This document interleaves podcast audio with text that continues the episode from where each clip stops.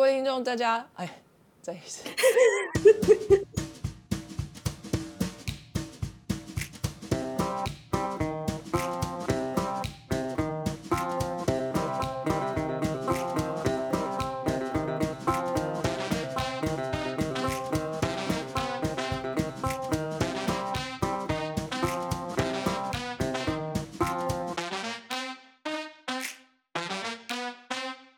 听众，大家好，欢迎收听《Sky in the World》再一次的播出，我是墙边，很走我是包芒。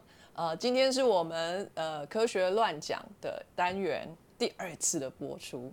哎，这个单元真是太有趣了，因为呢，嘉宾跟我平常都很喜欢看一些有的没的这个科学文章、科学新闻跟科学的消息。那另外呢，我们也有一个科学的赖社群，这个社群里头。非常的热闹啊，有有五十个人在上面，每天都可以看到奇奇怪怪各个不同领域或是大家呃感兴趣的科学新闻，非常的鼓励大家来参加哈。我们现在有拓宽了这个人数上限，到了六十人呐，吼。那如果说还有很多人排队报名的话呢，我们再慢慢提高这个这个人数限制。不过很可惜，就是在海外的大家有可能就是没办法加入，这是 Line 的一个限制。不过如果你的 Line 是用台湾的手机号码登记的话，或者是好像香港的、新加坡、日本等等的地方的呃，就是手机号码的话，也可以加入。在欧美的大家就不好意思啊，有点可惜啦。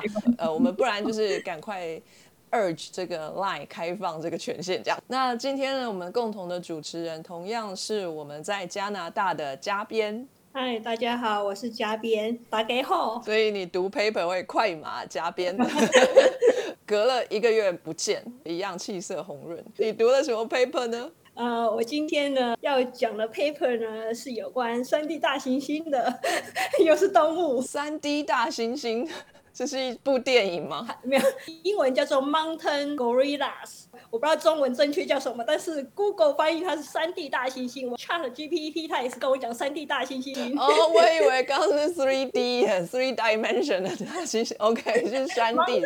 OK OK，它显然是住在山里，是吗？对，本来以为这是两篇研究是差不多时间发的，但是我今天早上仔细的看了一下，才发现，呃，其中一篇其实是二零二一年的文章，但是都是同一个研究组织发的 paper。叫做 DM4C Gorilla Foundation。如果喜欢大猩猩的，可能就听过 DM4C，它专门研究三 D 大猩猩的。另外一个可能大家不加知道，就 Jane Gowell 真古德。DM f o c 的指导教授和真古德其实同一个指导教授，这样。真古德是我的偶像哎。哦，是啊，就是小时候看到他，就是到好像是非洲原始部落那边，因为附近有大猩猩出没嘛，还要去研究大猩猩的行为，所以他平常会住在那个村落里面。而且他很妙的是，还带他妈妈去，因为他要跟那个村落的人。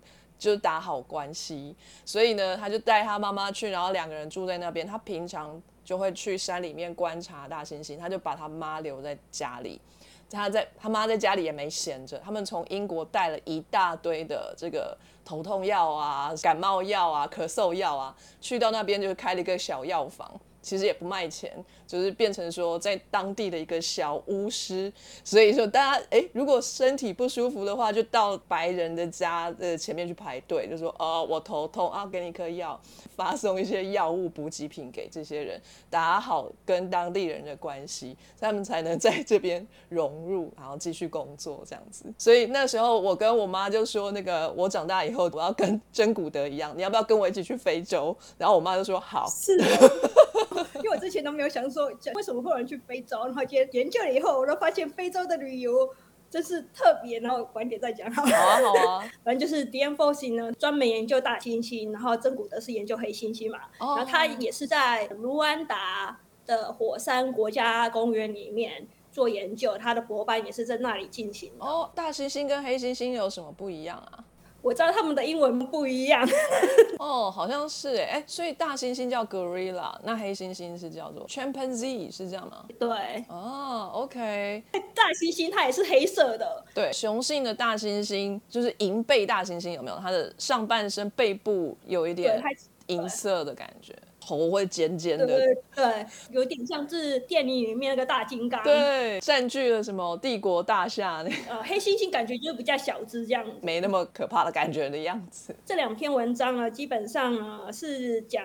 大猩猩团体的社会安全网，哦，因为通常呢，动物在小的时候，如果失去了父亲或母亲，他们就会比较早死，尤其是母亲是主要照顾者嘛。如果母亲不在的话，就没有人去照顾它，然后就比较容易幼儿的时候就死掉了。但是大猩猩好像没有这个情形。他们研究之后就发现，大猩猩其实有一个社会安全网，可以让他们存活下来。大猩猩在三岁半以前都算是幼儿，然后他们成年是八岁，十二岁的时候大概就算老年了，所以它的背上就毛会变成银色的，所以就叫银背大猩猩这样子。他第一篇讲的是大猩猩的领养，所以他们有设立领养机构这样子。他们就是有一个特殊的团体生活这样子。他们在卢安达追踪了两百五十多只的大猩猩。看他们的人生历呃成长历程这样，新生看有哪些挫折，然后是什么原因让他们可以长大这样。他先介绍了一九七八年的时候呢，有一只叫做 Titus 大猩猩。这篇文章里面呢，把大猩猩会经过的人生逆境、新生逆境呢，Early Life Adversity 列了六种。好，我们听听看他有多辛苦。好，第一个呢是丧失父亲。嗯。第二个是丧失母亲，嗯，然后丧失不见得就是死掉，他可能就是母亲离家出走这样子。还有这样的。呃，第三个呢，就是呃，他的团体里面的小星星被杀了，说失去朋友这样的意思。类似。哦。就是可能会被人杀，或者是被其他的大猩猩，就是小时候就杀了这样子。对。然后第四个呢是我群体不稳定，就是可能群体有一些变动，就是成员变动剧烈这样子。嗯。第五个呢，就是缺乏同才，自闭，没有同年龄的玩伴。嗯。第六个就是呃兄弟姐妹互相竞争。OK。这个叫做 Titus 的星星呢，他在从四岁开始呢，就经历了父亲和兄弟呢。被人类杀了后，然后他的部落就重新组合，里面的雄性大猩猩呢就开始争权夺位。OK，然后呢，其中一个大猩猩呢就杀了他的妹妹，他的妈妈和姐姐就逃走了，然后就留他一个人在新的社会里面，OK，独自生活。哦，全部六个都有。对，但是呢，他竟然。活到了三十五岁，哦哟，就是在星星里面呢，算是非常长寿的。嗯，人生经历了这些苦难之后呢，可能就是意志消沉，可能就很早就死掉了。但是这个大猩猩没有，他反而成为 新生胜利者，好励志啊！对，他在新的部落里面呢，还交了好朋友，然后呢，还繁衍出了很多的后代。哇塞！哎，不过他那个经历是从。他四岁开始，可是你一开始说他三点五岁的时候就算脱离了幼儿时期，也就是说四岁他应该就是可以自己去找东西吃，独立生活了。对，对，青少年的日子不好过。他们就把星星分组，有没有经历过逆境的星星，经历了一个逆境的星星，经历了两个逆境的星星，和经历了三个以上逆境的星星有什么差别？他们就发现，经历了两种逆境的呢，死亡会增加三点一倍；经历了三种逆境以上的呢，死亡的风险会增加二十六点六倍。但是，如果你小时候挺过来了，没死的话，成年就不会有影响，而且呢，通常老年的呃死亡风险呢就会降低了百分之七十。哦哦，所以长大了之后反而比较能活，这样。啊，反正大风大浪我都经历过了，现在什么我都看淡了，这样。对，就是这个意思。哦，好，可以哦。有可能呢，是因为小时候可以这样挺过来，表示呢，你星星本身呢就是优秀的筛选机制。长大之后呢，一样优秀。很好。和其他的动物相比呢，大猩猩可以这样成长呢。他们有归类了几个因素，其中一个因素呢，就是他们团体之间的互助。就是第一篇研究讲的，有四个妈妈离家出走，抛家弃子，小孩都丢给父亲，然后那个父亲又生病了，也无法照顾他们，所以就处于有点类似孤儿的状态下。是，但是这四只猩猩还是成功长大了，就是因为他们的叔叔呢领养了他们，然后就照顾他们，不受欺负，也有东西吃啊，然后所以就可以存活下来，就是他们团体里面互助的机制这样子。这个跟性别有关系吗？就是领养他们的会是叔叔伯伯，还是阿姨姑姑会比较多，还是说有没有阿嬷？嗯，跟性别没有关系，嗯，但是他还是需要更多的研究。他这个例子是讲叔叔，他没有讲女性照顾者。哦，真的哦，所以大猩猩就是公的，也很会照顾小孩，就对了。他们也知道小孩需要什么，然后有这个 patient 去照顾他。对，他们可以很团结。非洲那里他们的资源很丰富，他们不需要抢食物。他们吃什么？他们是吃素的吗？还是他们也会去狩猎？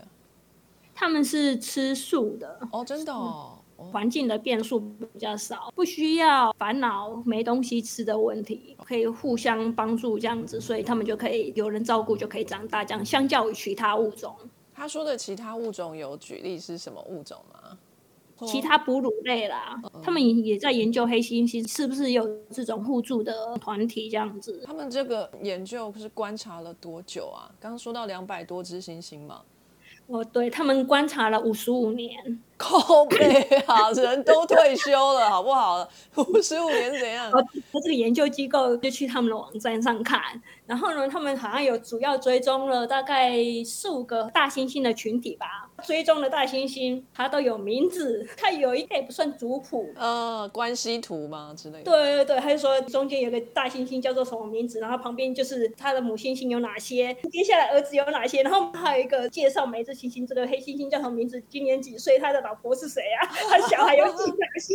然后他小孩叫什么名字啊？哎，那他们有固定的婚姻关系吗？像这样子，比如说他有好几。个异性伴侣，有一个是固定的关系，比较稳定，然后其他的就比较松散，有时候来一下之类的。大概百分之六十的团体是只有一个公的，但是团体里面都会至少有一个母的。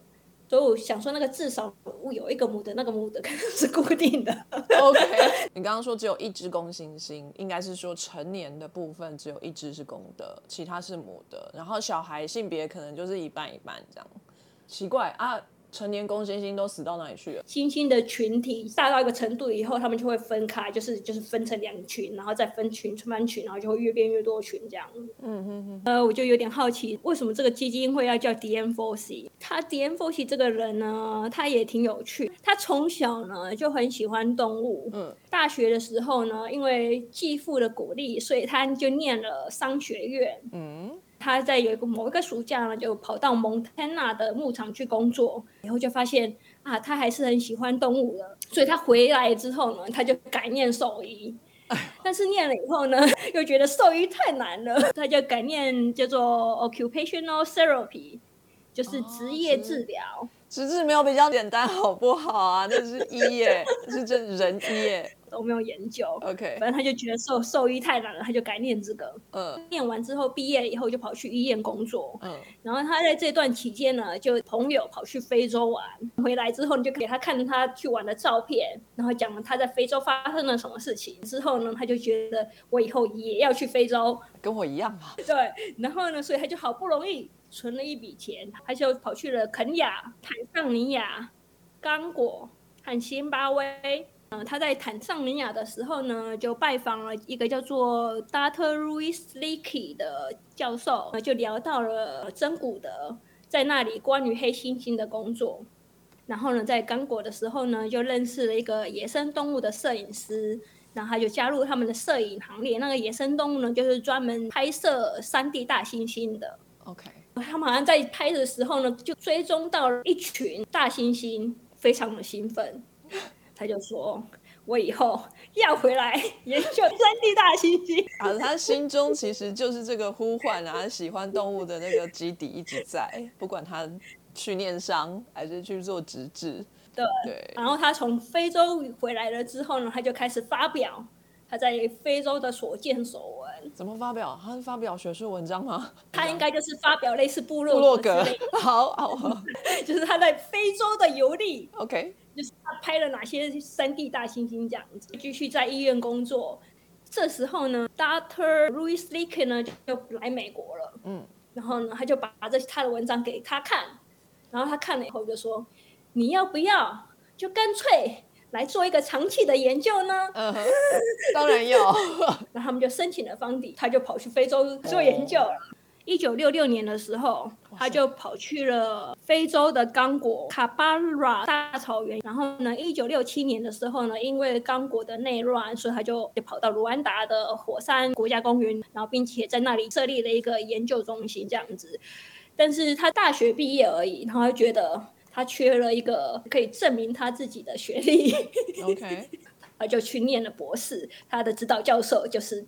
真古德的指导教授，所以是去英国念吗？对，他是在 Cambridge 的 Darwin College，教授是 Dr. Robert King 一九七四年的时候就毕业了。这四年的博士研究期间，就是在往返剑桥和非洲，然后就发现啊，那里的大猩猩面临了生存的危机。呃，它虽然不是猎人狩猎的目标。呃，猎人狩猎目标主要是水牛和那个羚羊，但是他会掉进他们的陷阱里面去，嗯，所以他就和盗猎者起了一点冲突。哦，他毕业以后回到呃美国的康奈尔大学教书，八五年的时候回到刚果，可能就是做一些研究之类的，然后在那里就被杀了，原因不明。他是说他是有人闯入他的住宅的地方，然后把他。同时，这样没有强盗行为，所以就可能是除了强盗以外的目的被杀了。哦，因为他有可能跟当地起了冲突。对，你看他就没有带妈妈去发药嘛？真古德多聪明啊！对，所以他们之后呢就建了这个基金会，继续他的三 D 大猩猩的研究。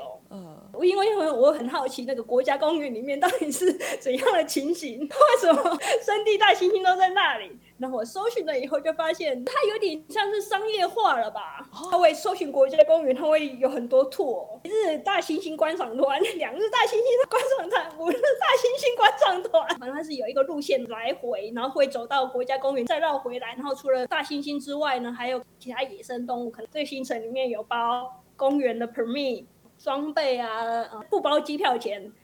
他会去机场接你，然后到旅馆就照他的行程这样走。第一日观赏大猩猩，第二日观赏黑猩猩，第三日观赏其他野生动物这样子。他好像感觉可以近距离看到大猩猩，但是你要和大猩猩维持十公尺的距离这样子，然后不要和它四目相交。呃，是是是是，这真的是要非常的注意。我有朋友的蜜月就是去这样子 safari，就是坐在吉普车里面啊，就是被保护着，然后就这边。拍照，拿着很长的镜头去拍那些狮子啊，这样子。他不是只有卢安达，他会有好多国家，上面都有列出来，就是肯亚大猩猩一日游，刚果大猩猩两日游，你可以挑。感觉很不错，啊因为我之前完全没有想到要去非洲，哎，我好想去哦。那我看了以后就想说，怎么办？我有点心动。你看他是不是？因为你知道吗？还有列说他们住哪里。就 Google 那个旅馆超豪华，住在国家公园里面。那个旅馆知道多少钱吗？知道。一个晚上一个人一千二美金，靠，太夸张。对，叫它有个叫做 Premium 的是，好像是一千七左右。天啊！那 我的薪水就只能住两天内就没了。住在你这原始丛林里，好像融入在那个森林里面的那感觉。OK，那为什么不去大营就好了？哦，这会有狮子来吃你，是不是？哎，那这个托尔多少钱呢？那他没有讲，他说是内洽联络他们，好吗？那我们揪团好不好？揪个十人团呀，看会不会打折。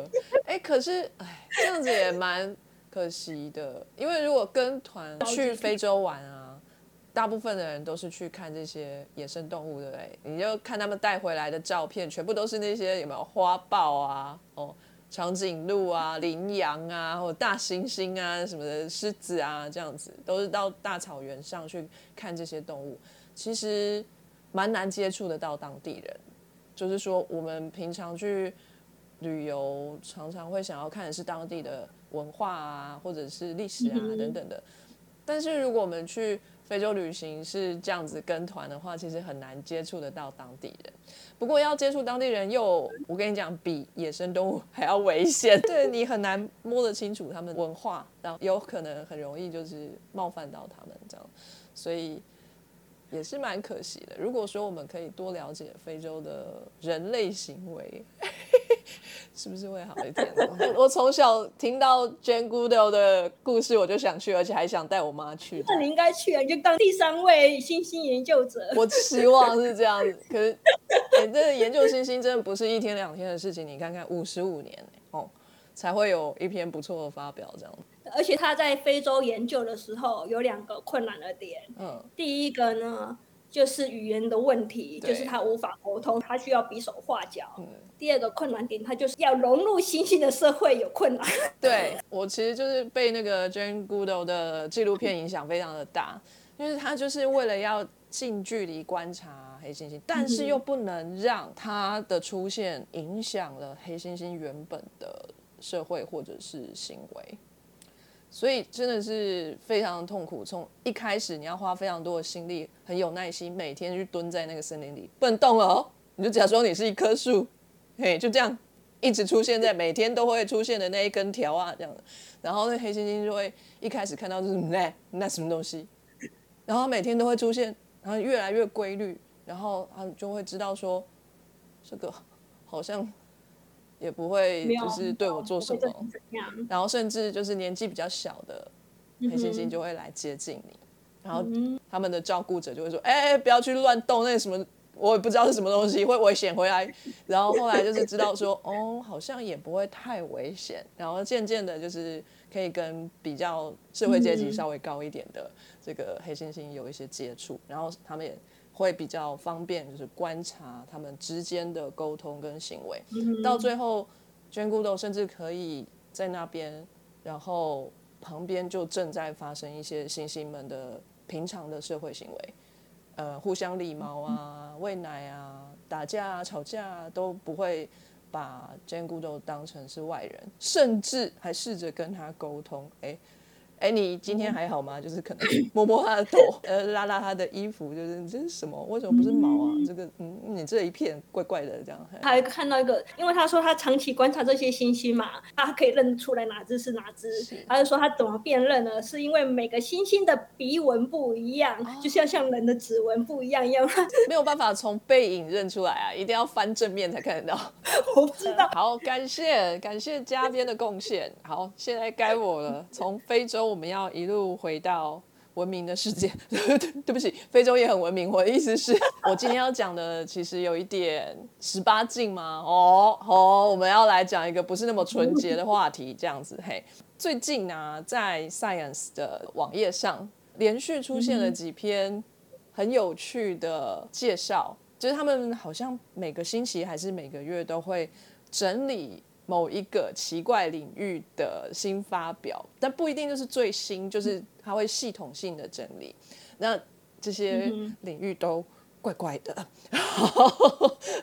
我一开始看到的是这一篇，那他也有在这个 Science 的 Podcast 上面做讨论。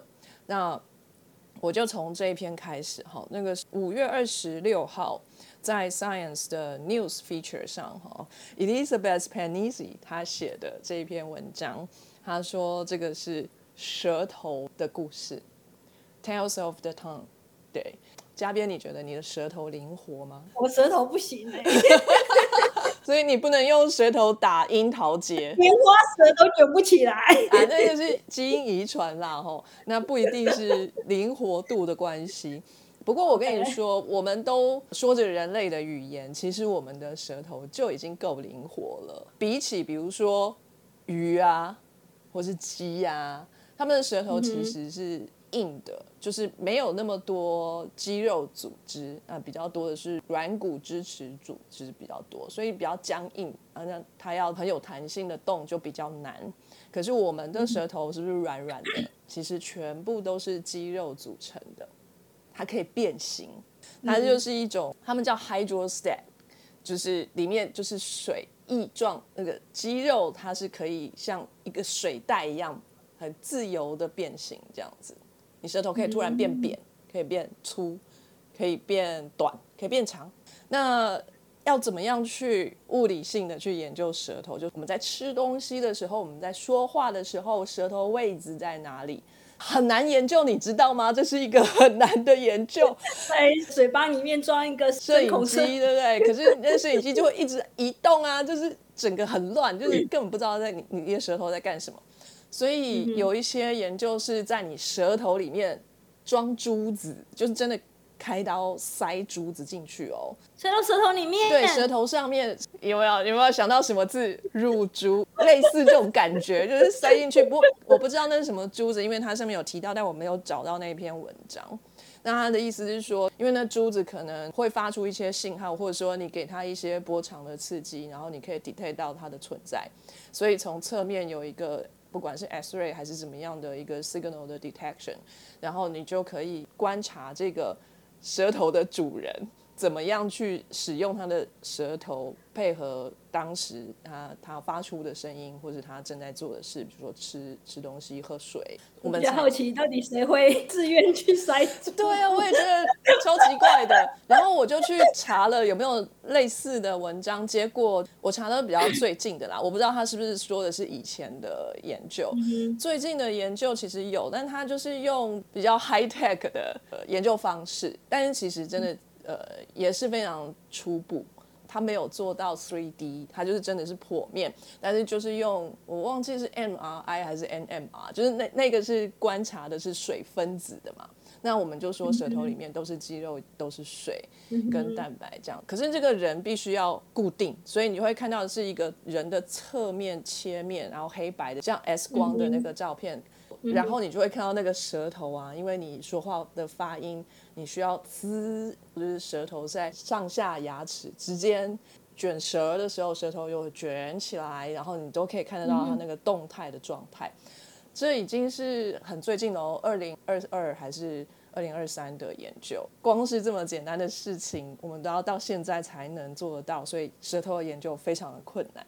所以他这个研究他是不用入珠的吗？哎，对，这个不用入珠。你觉得你舌头可以帮助你做什么事情？除了刚刚说到的说话、吃东西，有包括很多动作嘛？就是我们在吸吸管吸的时候，或者说我们在咀嚼的时候，其实舌头有负责搅拌的一个功能。还有啊，舌头上面有味蕾嘛？你可以尝到味道，对不对？很好笑的是，他有说到一个，但这个还没有任何的研究。如果有人知道有人做相关研究，请告诉我。你会不会觉得你双手在做一些比较精细的工作的时候，你的舌头会不自主的伸出来？这样，就是你要很努力在割什么东西的时候，你的舌头会就不小心就伸出来。这样，你有这个经验吗？嘉宾？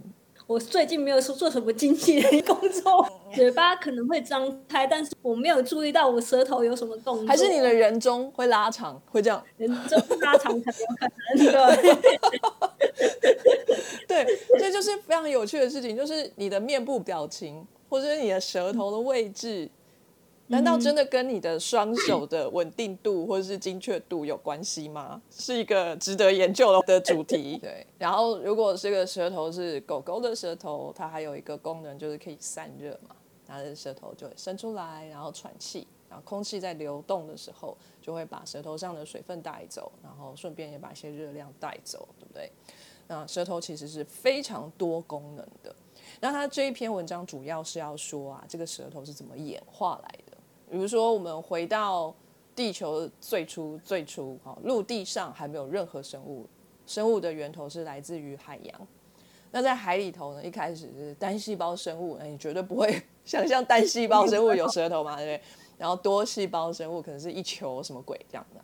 然后它怎么样？哎，后来有舌头呢？我们能想到的可能最多就是到鱼好像是有舌头的。你有看到虾子有舌头吗？好像也没有。哎哦，贝壳有舌头嘞。哦，不是，那不是舌头，那它脚 插在沙子里呀。可是它的功能跟舌头一样，就是也可以膨胀，也可以缩小，也可以变尖，也可以变粗，这样之类的，还蛮类似的哦，蛤蟆。但是呢，它这边是说啊，有些鱼已经开始在嘴巴里面有一个辅助的这个板子出现哦，这还蛮像舌头的。那但是鱼呢，在吞咽的时候。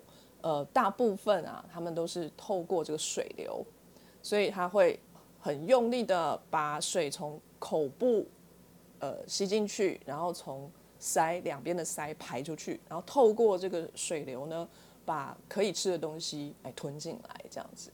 然后那个舌头在这边呢，可能就是哎负责有一点吞咽开合，食物拨进来样子。对对对对之类的。鱼渐渐的演化出这个四肢，然后就成为就是在陆地上可以行走的动物嘛，对不对？我们可以想象一下，最早最早出现在陆地上的鱼形的 动物，它其实可能还是两栖吧，就是有时候在陆地上走走散散步啊，可是也是会回去水里头泡泡水这样子。他们吃东西其实他舌头还不到那么灵活，所以说他吃东西要吞咽还是需要水分，所以他可能是在陆地上咬到了什么树叶还是果子。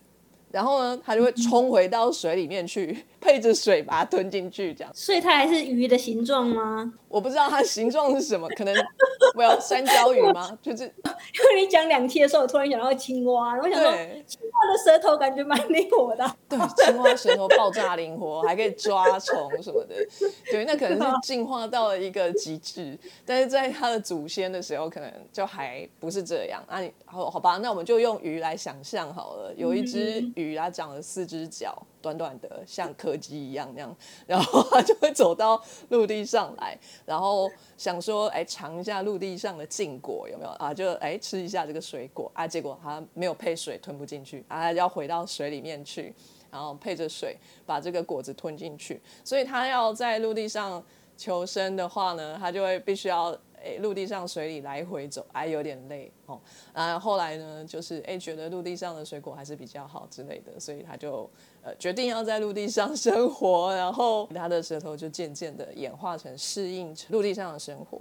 所以这个长了四只脚的鱼啊，哈，绝对不会是用手去摘水果的。你可以想象它有腹肌，后脚站立，然后两个前鳍摘香蕉吗？不是，应该是不太可能。所以他们最一开始呢，就是用嘴、用舌头去咬、去摘东西。所以这个他们就说，舌头呢是演化出来的第一只手。就是我们抓东西、拿东西的第一个器官，那就是青蛙。青蛙的舌头就是这样。对对对，所以就演化到极致，就是青蛙那样，很厉害。不过现在青蛙好像也是会拿手去，有那种拨一下眼睛上的脏东西啊，就是还是蛮好用的啦。手也是。哦，对啦，对啦。好，那舌头刚刚说了这么多功能，还有一个功能是什么？你是说动物的还是人类的？人类的，就是。我们在谈恋爱的时候，哦，亲吻，这个叫什么三类吗？还没回到本垒之前，就是三类的部分。亲吻是我们人类打招呼或是表现我们的感情的一个方式。可是呢，亲吻归亲吻，那就是唇碰唇。啊，你要是这关系进入到某一个阶段，你会舌碰舌。的这个亲吻的话呢，就是叫舌吻嘛，哈，French kiss，法式亲吻，你绝对不会跟朋友这样吻，对对对对，所以应该是要跟这个你想要进入呃另一个阶段的，好，另外一位朋友才会进行的活动，对不对？好，好，那这个 Science 呢，他们在五月十二号的文章呢就开始讨论了啊，亲吻的历史。人类从什么时候开始发展出亲吻这件事情的？我们为什么不就握握手就好了呢？要问一下法国人。哎，对啊，问一下法国人，他们去追溯一下最早有提到亲吻这件事情的文献，或者是雕刻，或者是绘画啊。然后他们有发现说，哦，其实哦，就是在五千多年以前呢，就有这个有关于。亲吻的雕塑有存在的，看可是五千多年流传到现在，那个雕塑看起来就是糊成一堆啦，我看不出来他们在干嘛。但这个雕塑好像就是在雕说两个人或是两个神，我不知道他们是谁，然后他们正在交媾，所以就是说在性交的时候呢，会出现一个亲吻的动作这样子。嗯，那他们能找到最早的这个记录记录啦，文字的记录好像是最早是出现在伊朗那个部分，就是两河流域，人类的文明在那边应该也有七千多年的历史，那还挺早的。我是想想说，我哪个国家是五千多年？我的历史很慢。我们中华民族不是五千多年吗？它不是三千多年吗？我记得五千呢，好像只有什么轩辕啊，什么皇帝蚩尤啊等等的这种东西，可能真的是有朝代，那时候是三千年，那在那之前是传说啊之类的。可是亲吻那个雕塑里面看起来就是两个头碰在一起，你不知道他们舌头在干嘛嘛？因为我们刚刚说到舌头，我们要知道它要干嘛，必须要入珠，有没有哈？所以不晓得他舌头有没有碰在一起。那舌吻这件事情应该是很早就发生了啦，但是。这个词被定义下来就是 French kiss 嘛，法法式亲吻，好像是英国人在说，哎，法国人非常浪漫啊，就是所以叫做这个法式的亲吻。因为我们找对象的时候，我们会说几个条件嘛，比如说我想要高富帅啊，白富美啊，高跟黑丝大长腿啊，这是我老板最常讲的嘛。呃，可是呢，也也有些人啊，特别是欧美，我经常听到他们希望。可以交往的人有一个条件是，呃，he or she must be a good kisser，一个很好、很会亲吻的人。那到底一个 good kisser 会不会是一个 good lover 呢？哦，我就很想要知道，然后我就去找一下有没有相关的研究。结果呢，我竟然找到一篇超级荒谬的文章。这个是一个澳洲的研究，它叫做 tongue kissing，就舌吻。的时间长短，还有你舌吻的时候，你到底是什么样的身体姿势？题目叫做 The Duration and Body Position During Tongue Kissing Among Heterosexual Men and Women。看到这个标题，我就好想看。所以他们找了几组人来试验，蛮多的哦，一千多个。他们有一个很大的 cohort。然后其实他们已经有一些条件删除掉一些人了。那我先说这一篇文章，它发表在二零二二年，所以其实是蛮最近的。这个 journal 叫做 Frontiers in Public Health，所以 Frontiers 啊，各位参考就好。那 那个我们就不多说啊，那就是说呢。他的这个资料收集其实是跟一个 project 有合作，这个 project 叫做 Kissing and Sexual Practice（KASP） 啊，这是一个 cross-sectional 的 survey，他们是一个问卷调查，所以呃，其实这是非常重要的。虽然说亲密的生活或者是亲密行为是隐私，可是也有很多的公共卫生或者是呃医学上面的 value，所以呃。他们会以就是不侵入大家的隐私为基础，然后就发这种问卷，然后我们就可以用匿名的方式来做一些调查。借由这样的了解，我们可以呃避免一些性传染病 （sexual transmissional 的 disease） 的传播，这样子哈。所以如果各位呢有机会接收到这样的问卷，哎，千万不要害羞，这个一定是哈匿名的，所以你要。诚实的回答，拜托，因为 他的这个问卷里面哈，他的收集的日期是呃从二零一九年的五月一号到二零二零年的三月十三号，但是呢，就是非常的不幸，在这中间哦，二零一九年。哦，就遇到了我们的 COVID，我们就被迫要停止人与人的连接哦，所以呢，那个资料收集啊被迫中断了一阵子，这样子，所以他收集的时间就是稍微比较短一点。他们收集了一万四千一百三十位这个异性恋男女来参加这个 survey，有挑出来百分之二十三，也就是三千多位有答应要让他们做这样的分析的，就是有他们有 consent。好，所以也不是说整个 cohort 的这个 data 都可以用哦，那是也是要问过人家。这中间呢，他们还要筛掉一些，比如说他们是要做异性恋的嘛，所以有一些人他们可能是呃曾经有过跟同性来发生一些关系，那他们可能就不算在纯异性恋，他们可能是 bisexual 啊什么的，所以就不算。那另外呢，还有一些人啊，他们就是有点夸张。他们有问说，你平常这个舌吻的时间呐，哈，会有多长？有五十八个人，就说哦，我平常都是超过六十分钟，最好啊。他 好闲哦，要怎样呼吸嘛？他说最夸张的，还有人说他亲了就是三百分钟。哦，阿里是都不用吃饭的，不用喝水哈。各位做问卷的人要诚实一点。有些人可能觉得这个问卷是搞笑用的，所以就随便填。你这样就浪费了人家这个研究的资源跟这个人家的时间嘛，对不对？不要这样子啦啊！会搞笑的是我们，好不好？我们喜剧是一个人，你可以这样讲哎。呃，但是人家正经八百的医学调查的时候，你要认真好。然后他收集的年龄的范围是从十八岁到八十一岁都有这样子，因为他这个哈可能是有一些场景的限定，就比如说舌吻不一定发生在床上嘛，对不对？也有可能就是送女朋友回家，在人家门口就 kiss goodbye，然后再热情一点舌吻一下啊，然后就回家，对不对？像这样子不会超过一分钟吧，顶多一点五分钟了不起了，对不对？可是他这个可能是那种，就是你在床上滚来滚去，嗯，然后滚完之后要不要发生性行为随便，你也可以就是盖棉被纯聊天，有没有？滚完之后，哎，纯情的各自入睡等等的。